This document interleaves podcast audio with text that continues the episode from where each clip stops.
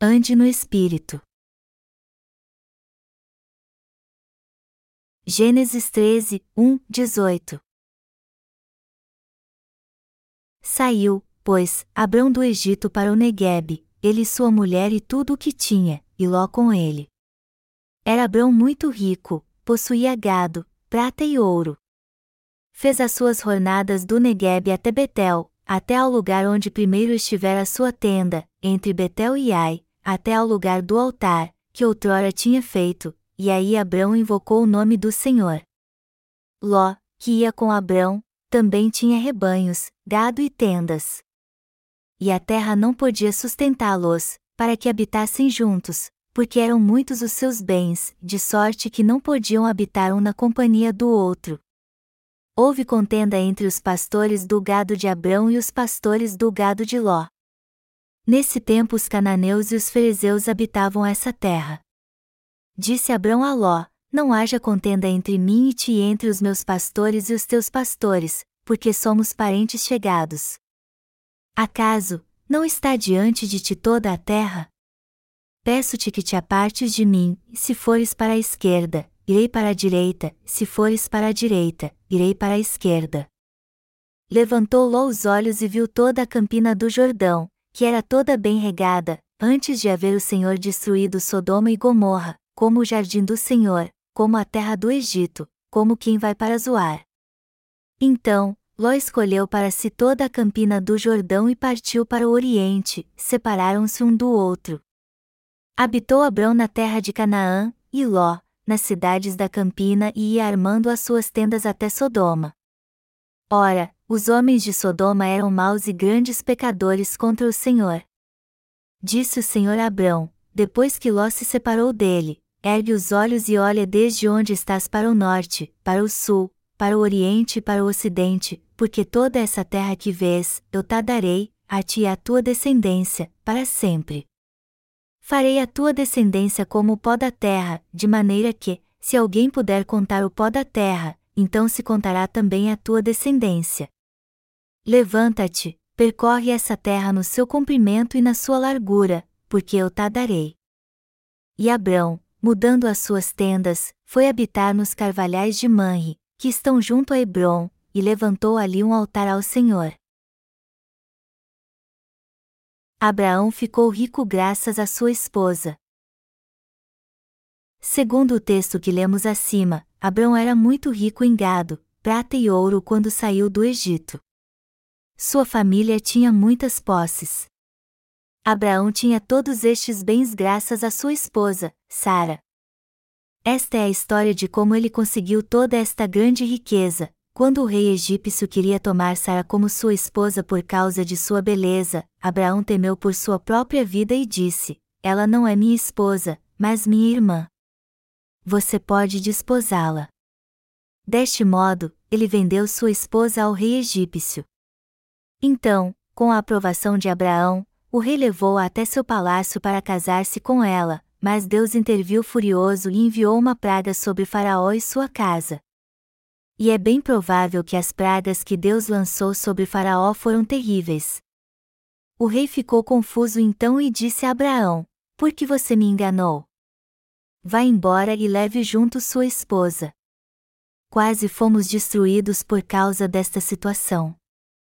Faraó então deixou Abraão partir e lhe deu muitos bens para acalmar a Deus. Diante de uma situação perigosa como esta, Deus guardou Sara e a levou de volta a Abraão. Abraão então teve sua esposa de volta intacta e ainda ganhou muitos bens junto com ela devido à graça de Deus. Naquele época Abraão e Ló eram pecuaristas. Mas devido ao crescimento repentino de suas posses e do número de suas ovelhas, não havia pastagens suficientes na terra. A Palestina não era apropriada para a criação de gado e rebanho. Enquanto países com vastas planícies como os Estados Unidos e Austrália podem ter várias criações de gado e rebanhos, incluindo ovelhas e bodes que podem pastar em qualquer lugar gramado, a Palestina não pode se dar a este luxo. Ali há muitos desertos e montanhas onde nem um simples tufo de grama pode ser encontrado. Imagine como deve ter sido para Abraão e Ló criar gado nessa terra enorme e sem pasto. eles não conseguiam procriar e alimentar todo o seu rebanho em um só lugar. Depois de se tornar rico, surgiram conflitos entre Abraão e Ló. Houve então um conflito inevitável entre eles. Os pastores do rebanho de Abraão começaram a se desentender com os pastores do rebanho de Ló. Os pastores de Abraão disseram: Não é nosso direito alimentar primeiro o rebanho do nosso tio antes do rebanho de seu sobrinho? No que responderam os pastores de Ló: por acaso alguma vez falamos sobre a ordem em que a família alimentaria o rebanho? E Abraão e Ló souberam deste conflito. Quando Abraão soube deste sério conflito, ele foi ver seu sobrinho Ló. Ele viu que seu sobrinho estava obcecado por todos os seus bens, inclusive seu rebanho. Então Abraão deu uma sugestão a Ló: Filho, não vamos brigar por causa disso. Você é meu sobrinho e veio junto comigo de tão longe, de nossa cidade natal, então para que brigar? Se você for para a esquerda, eu irei para a direita, se você for para a direita, eu irei para a esquerda. Então Ló escolheu a terra de Sodoma, pois onde quer que olhasse, ela que era bem regada e próspera. Por que ele escolheu ir para Sodoma? Porque Sodoma era uma terra muito fértil naquela época. A Bíblia diz que antes de o Senhor destruir Sodoma e Gomorra, as planícies do Jordão eram bem regadas em toda sua extensão e como o jardim do Senhor. Abraão deixou primeiro Ló escolher a terra. Então, sem pensar duas vezes, Ló escolheu ficar com todas as planícies do Jordão quando olhou e viu água pura e pasto verde em toda a terra diante dele. Quando Ló disse: Eu vou para aquele lado, Abraão respondeu: Está bem então eu vou ficar com o outro lado. Ele já tinha se preparado para se separar de seu sobrinho. Foi assim que eles se separaram depois de uma longa jornada juntos vindo de sua cidade natal. Então Ló desceu por Zoar e foi para a terra de Sodoma e Gomorra. Ele se estabeleceu e começou a procriar e a aumentar seu rebanho. Mas Abraão ficou na terra de Canaã, que era do lado oposto a Zoar. Se continuar lendo o livro de Gênesis, você descobrirá qual foi o fim da esposa de Ló. Quando Deus julgou a terra de Sodoma e Gomorra, Ló e suas duas filhas estavam salvos, mas sua mulher se tornou uma estátua de sal. Foi assim que ele perdeu sua esposa e tudo o que possuía. Além disso, sua filha se deitaram com ele quando ele estava bêbado e tiveram dois filhos, que deram origem aos Moabitas e aos Amonitas. Estas tribos gentias se tornaram inimigos de Deus e de seu povo. Depois que seu sobrinho partiu, Deus apareceu a Abraão.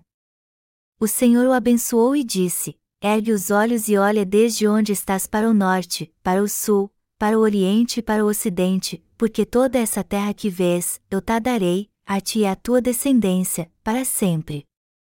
Farei a tua descendência como o pó da terra, de maneira que, se alguém puder contar o pó da terra, então se contará também a tua descendência. Levanta-te, percorre essa terra no seu comprimento e na sua largura, porque eu te darei. Gênesis 13, 14, 17. Tudo o que eu tenho falado até agora está no texto bíblico deste capítulo. Amados irmãos, não se esqueçam disso. Esta não é apenas uma história do passado, mas algo muito importante que Deus quer nos dizer através dela. Esse texto nos diz que devemos seguir o Espírito e não a nossa carne. Quais as consequências do que aconteceu entre Abraão e Ló, e o que Deus disse a Abraão? Através desta história, Deus está nos dizendo que devemos ser guiados pelo Espírito, e não pela nossa carne. Como você leu nas Escrituras, Ló buscou seus desejos carnais baseado naquilo que viu. O conflito gerado entre Abraão e Ló também foi causado pela ganância de Ló. Como Ló buscou aquilo que era material ao invés de buscar as coisas do Deus invisível, ele e Abraão acabaram se separando. Depois Deus destruiu Ló, que andou na carne, mas abençoou Abraão, que andou no espírito. Esse texto nos mostra claramente como os que buscam o Espírito são diferentes dos que buscam os desejos carnais neste mundo. Abraão era um homem de fé que buscava o Espírito de Deus. Porém, ele não gostava do modo que seu sobrinho vivia, pois ele vivia na carne. Abraão disse a Ló que se ele fosse para a esquerda, ele iria para a direita, e que se ele fosse para a direita, ele iria para a esquerda. Ele disse que faria o oposto do que Ló. Seu coração está corrompido. Escolha primeiro. Eu escolherei o oposto. Ele disse ao seu sobrinho que faria totalmente o contrário do que ele fizesse, melhor dizendo, ele buscaria a direção do espírito e não da carne. Do ponto de vista humano, Abraão perdeu muitas coisas quando seu sobrinho o deixou. Do que ele foi privado? Ele foi privado das terras férteis de Zoar e das planícies do Jordão. Todos vocês conhecem o Rio Jordão? As margens deste rio têm milhares de pastos verdejantes. Este era um lugar perfeito para procriar e alimentar um rebanho. Por outro lado, a terra de Canaã não tinha rio e era um deserto estéril. Como Abraão tinha escolhido a terra de Canaã, parecia que ele iria à falência. Mas logo após seu sobrinho ir para estas terras férteis, Deus apareceu a Abraão. E ele lhe prometeu: ergue os olhos e olha desde onde estás para o norte, para o sul, para o oriente e para o ocidente, porque toda essa terra que vês, eu te darei, a ti e à tua descendência, para sempre. Gênesis 13, 14, 15. Ele prometeu abençoar a ele e a toda sua descendência para sempre. Nós seremos destruídos se depois de nascermos de novo quisermos satisfazer nossa carne. O propósito desta história é mostrar que quando buscamos o Espírito pela fé e pregamos o Evangelho junto com a Igreja de Deus, ele não somente nos dará essa terra por herança, mas também salvará nossos descendentes e outros através de nós. Está escrito na Bíblia: Fui moço e já, agora, sou velho, porém jamais vi o justo desamparado, nem a sua descendência a mendigar o pão. Salmos 37, 2.25. Deus jamais falha em dar essa terra por herança e também em conceder as bênçãos celestiais para salvar outras almas àqueles que buscam o Espírito. Os justos e seus descendentes que buscam a Deus jamais têm que mendigar por comida. Melhor dizendo, não há mendigo entre os justos, pois Deus lhes dá esta terra por herança. E Deus não dá apenas as bênçãos espirituais, mas também propriedades nessa terra. Por isso que a Bíblia declara: Bem-aventurado o homem que não anda no conselho dos ímpios, Salmos uma hora e um minuto, e os justos herdarão a terra e nela habitarão para sempre, Salmos 37 2.29. Herdar a terra é uma frase muito comum na Bíblia. Queridos irmãos, o que Deus está nos dizendo através deste relato sobre Abraão e Ló? Ele está nos dizendo que cuidará daqueles que buscam a Ele e ao seu Espírito, e que também dará essa terra por herança a eles. A promessa garantida àqueles que creem nele é a herança dos céus e da terra. Mas o que acontecerá aos que não buscam o espírito, mas a carne? No final, aqueles que buscam a carne mesmo depois de terem nascido de novo serão privados de tudo. Seus descendentes não serão salvos, e ninguém será salvo através deles. Vocês compreendem o que estou dizendo? os que buscam a carne juntamente com seus descendentes jamais serão salvos. Eu creio que é exatamente isso que Deus está nos dizendo. Ele nos mostra através disso como cada grupo é recompensado por suas ações, nos dizendo que devemos buscar o Espírito e proclamar que somos seus seguidores. O que perturba nosso coração depois que recebemos a salvação?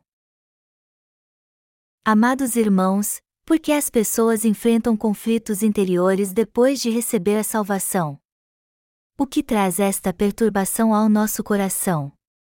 Porque ainda ficamos agitados e chateados enquanto seguimos a Deus?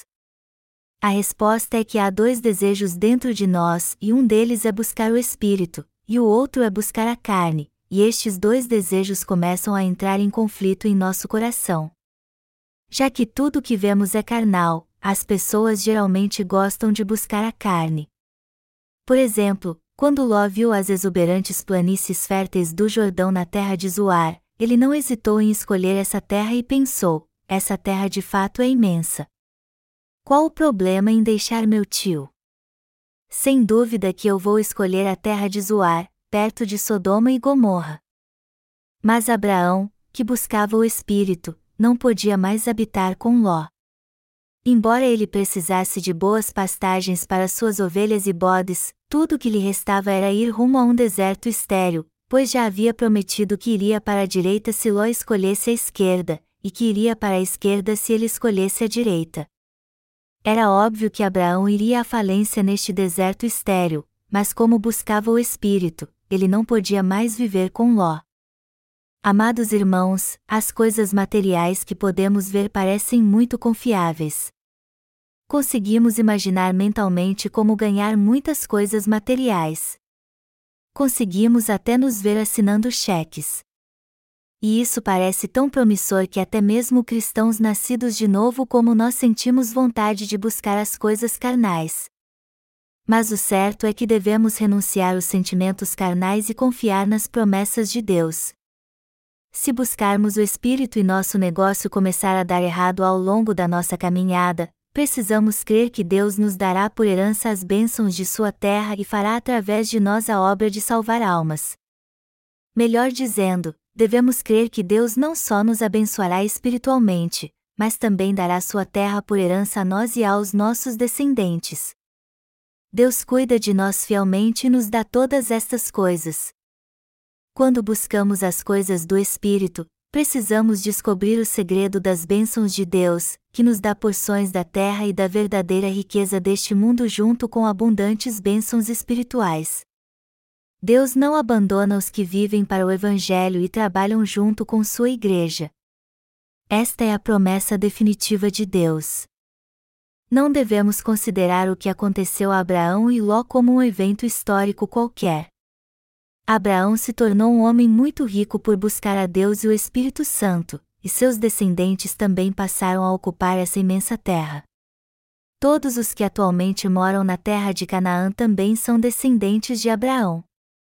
Assim como Deus prometeu a Abraão, porque toda essa terra que vês, eu te darei, a ti e à tua descendência, para sempre. Gênesis 13 horas e 15 minutos. Todos os seus descendentes ocuparam a terra de Israel. Como você bem sabe, os israelitas reclamam para si o país que perderam cerca de 1900 anos atrás. A promessa de Deus foi essa: levanta-te, percorre essa terra no seu comprimento e na sua largura, porque eu te darei. Gênesis 13 horas e 17 minutos, e ela foi cumprida naquele tempo. Devemos conhecer a resposta definitiva para esta pergunta: devemos buscar o espírito ou a carne, pois o certo é fazer um dos dois. A Bíblia nos diz que Abraão, que buscava o espírito, se tornou mais próspero que Ló, que buscava a carne. Abraão representa todos aqueles que buscam o Espírito e a palavra de Deus, mesmo que estas coisas sejam invisíveis. Devemos buscar o Espírito ao invés de vivermos de forma carnal.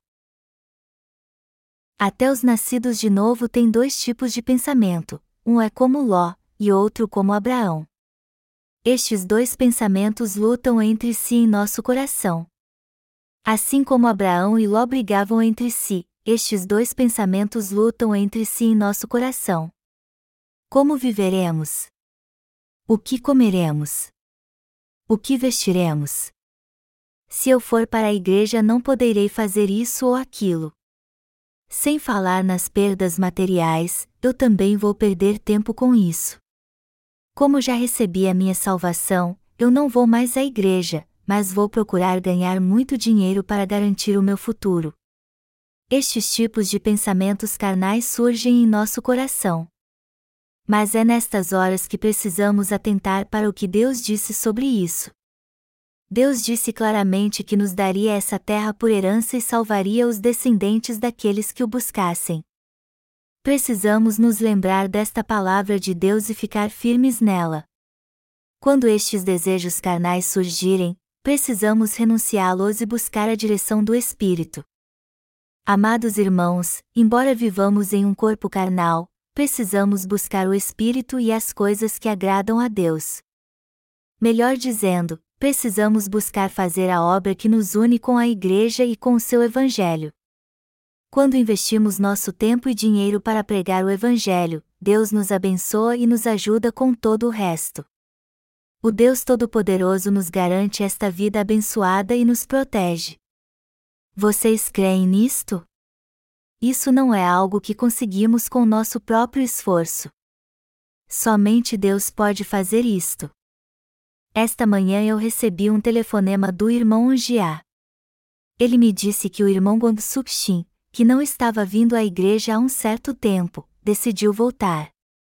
O irmão Angiá disse: o evangelista Park se apressou em vê-lo. Vá depressa e traga-o de volta à igreja. Agora ele voltou à razão. O irmão tinha um homem de negócios como o irmão A. Mas ele costumava ficar gripado e reclamar o tempo todo. Sua casa é cheia de garrafas de licor. Algumas destas garrafas eram postas em sacolas plásticas pretas e colocadas no canto de seu quarto. Quando visitava, eu fingia não ver as bebidas. Beber sozinho de vez em quando não é problema, contanto que você venha para a igreja. Porém, sua desculpa para não vir à igreja era que ele deixava de ganhar dinheiro quando vinha a todos os cultos e às reuniões. Ele disse que tinha perdido muito dinheiro por vir à igreja. Também disse que mal conseguia sobreviver e que não conseguiria organizar sua vida se viesse sempre à igreja. Queridos irmãos, eu posso garantir a vocês que se ele andasse no Espírito junto com a Igreja, Deus certamente o teria ajudado. E esta não é a minha opinião pessoal. Eu posso dizer isso a vocês com fé na palavra de Deus. Precisamos primeiro nos unir a Deus. Está escrito: Buscai, pois, em primeiro lugar, o seu reino e a sua justiça. Como salvos, antes de qualquer outra coisa, precisamos fazer o nosso trabalho e buscar a ajuda de Deus nas nossas fraquezas. Assim Ele nos ajudará até nas pequenas coisas. Ele nos guardará em todo o tempo. Eu lamentei quando ele disse que não poderia mais vir à igreja porque não conseguia ganhar dinheiro. Mas tudo teria sido tão fácil se ele continuasse na igreja de Deus, mas ele acha que eu digo isso como pastor para fazê-lo vir à minha igreja. Ele não aceita meu conselho e acha que eu quero é manipulá-lo como pastor. Mas eu juro por Deus que não foi isso. Eu não traria ninguém para a igreja de Deus se isso resultasse na sua ruína. Se eu levasse alguém a Cristo e isso resultasse em sua destruição, quem assumiria este risco? Por que um pastor faria uma coisa destas? Se fosse o líder de uma igreja, você faria isso com seus membros? Se soubesse que a pessoa que você levaria a Cristo fosse perecer, você faria isso mesmo assim? Com certeza nós não somos servos de Satanás. Nós as levamos a Deus porque ele prometeu que prosperaria os que buscassem o Espírito. As pessoas vivem pelas bênçãos de Deus. Nós não vivemos só de pão, mas de toda a palavra que sai da boca de Deus. Não vivemos só de dinheiro, mas também das bênçãos de Deus. Vocês entendem isso? Do ponto de vista do mundo, já que Abraão não ficou com uma terra fértil como a de Ló, parecia que ele iria ficar arruinado. Se Deus não o abençoasse, todo o seu gado e rebanho teria morrido e Abraão também teria perecido. Mas a Bíblia, ao contrário, nos diz que Ló ficou arruinado, enquanto que Abraão se tornou um homem de grande riqueza. E não somente ele, mas seu filho Isaque também foi um homem muito rico. Ele tinha várias ovelhas e 318 servos, Gênesis 14 horas e 14 minutos. Se você fizer as contas, Abraão não era apenas um homem rico. Quanto vale uma ovelha? Quanto custa um bode? Hoje em dia deve custar 200 reais ou mais. Então, se ele tinha mil bodes, isso valeria 100 mil reais, sem contar o outro rebanho. Quem criava rebanho naquela época estava longe de ser pobre.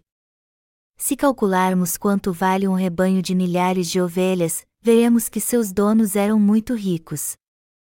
Amados irmãos, nós fomos salvos e por isso devemos buscar a Deus enquanto estivermos aqui. Para nós que fomos salvos, sabermos como podemos receber as bênçãos de Deus é a coisa mais importante. E a resposta para isso é andar no Espírito. Nós precisamos buscar o Espírito. Se não buscarmos o Espírito ao invés da carne, não seremos diferentes de Ló. No princípio, os que buscam a carne podem parecer bem-sucedidos. Mas no fim acabam perdendo tudo. Quem é o nosso pastor? Jesus Cristo. Ovelhas precisam ser guiadas e protegidas por seu pastor. Nós podemos aprender como buscar o Espírito, trabalhar com a Igreja de Deus e orar a Ele vindo regularmente à Igreja. Até os salvos não conseguem manter esta verdadeira vida de fé se não veem a Igreja de Deus, mas, ao invés disso, procuram ter comunhão com as pessoas deste mundo. Eles acabarão esquecendo o fundamento da verdadeira fé. As pessoas aprendem mais sobre fé quando vêm à Igreja de Deus. Então o que devemos buscar? Mesmo que Deus não seja concreto ou visível, todavia devemos buscar o Espírito. Eu quero dizer a vocês novamente que devemos buscar o Espírito e não a carne. Se você e eu queremos ser prósperos, precisamos andar no Espírito. Também precisamos descobrir o que agrada ao Senhor, o que Ele quer de nós, como Sua vontade é revelada e o que Ele quer que Sua igreja faça. Quando compreendemos todas estas coisas e servimos a Deus junto com Sua Igreja, Ele nos auxilia em tudo e derrama Suas bênçãos sobre nós. A Bíblia não é apenas um livro de história. Os escritores da Bíblia não incluíram esta história porque não tinham nada mais para falar. Deus disse tudo isso através destes escritores para que pudéssemos entender claramente a resposta para estas perguntas, em que direção devemos seguir depois que recebermos a salvação? O que devemos fazer para sermos bem-sucedidos? A fé por si só se mantém sozinha depois que somos salvos? Não, ela não se mantém sozinha. Se continuarmos buscando os desejos carnais, nossa fé se tornará cada vez mais fraca e perdemos de vista a vontade de Deus. Olhemos para nós mesmos. Vocês não sabiam nada enquanto estavam fora desta igreja, não é mesmo? Mas quando começamos a estar mais na igreja, passamos a conhecer a Deus, crer nele e crescer como pessoas de fé que buscam seu espírito de todo o coração. Já que vimos a igreja de Deus, passamos a aprender mais sobre fé, o espírito e a carne. Quando vimos regularmente a igreja, descobrimos a vontade de Deus e passamos a entender que devemos buscar o Espírito. Podemos ter a proteção e a mão ajudadora de Deus enquanto vivemos nessa terra se buscarmos o Espírito, e também todas as bênçãos de Deus. Então começamos a compreender do que realmente se trata a fé. Nós podemos aconselhar os cristãos jovens: façam isso. Levem uma vida de fé assim. Unam-se à igreja andem no Espírito. Mas só conseguimos fazer isso quando nos unimos à Igreja pela fé. Deus abençoa os que estão unidos à sua Igreja. Como eu disse no início deste sermão, Abraão ficou rico graças à sua esposa. Isso também nos mostra claramente que aqueles que se unem à Igreja são abençoados. Assim como Abraão ficou rico por causa de Sara, sua esposa, do mesmo modo podemos ser abençoados se nos unirmos à Igreja. Isso sem falar nas bênçãos espirituais e espirituais que também ganhamos. É claro que a princípio há várias coisas que você tem que abrir mão quando inicia uma vida de fé. Na verdade, perdemos nossos amigos, familiares e mais ainda conforme vivemos pela fé unidos à Igreja. Tudo acaba seguindo este curso no início.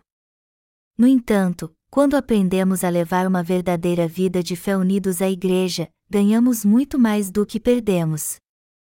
E daí por diante levamos uma vida abundante que sempre prosperará. Melhor dizendo, nós teremos mais ganhos do que perdas. Então precisamos andar no Espírito e viver pela fé. Vocês que estão trabalhando na igreja devem se considerar pessoas muito abençoadas.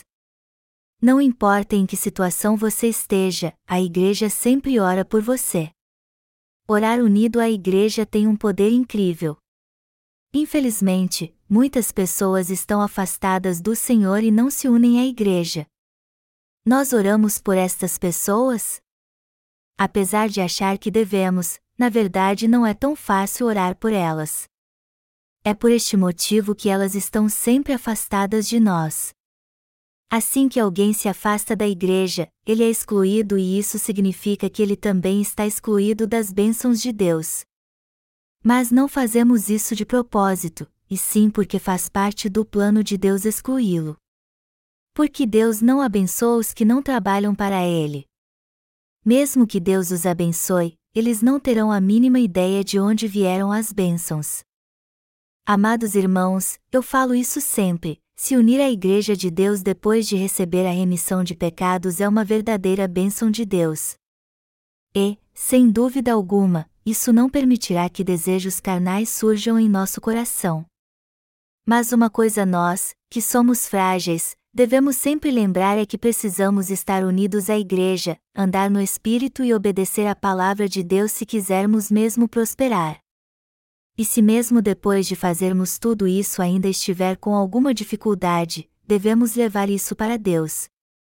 Quando nós oramos, descobrimos se Deus vai ou não nos ajudar.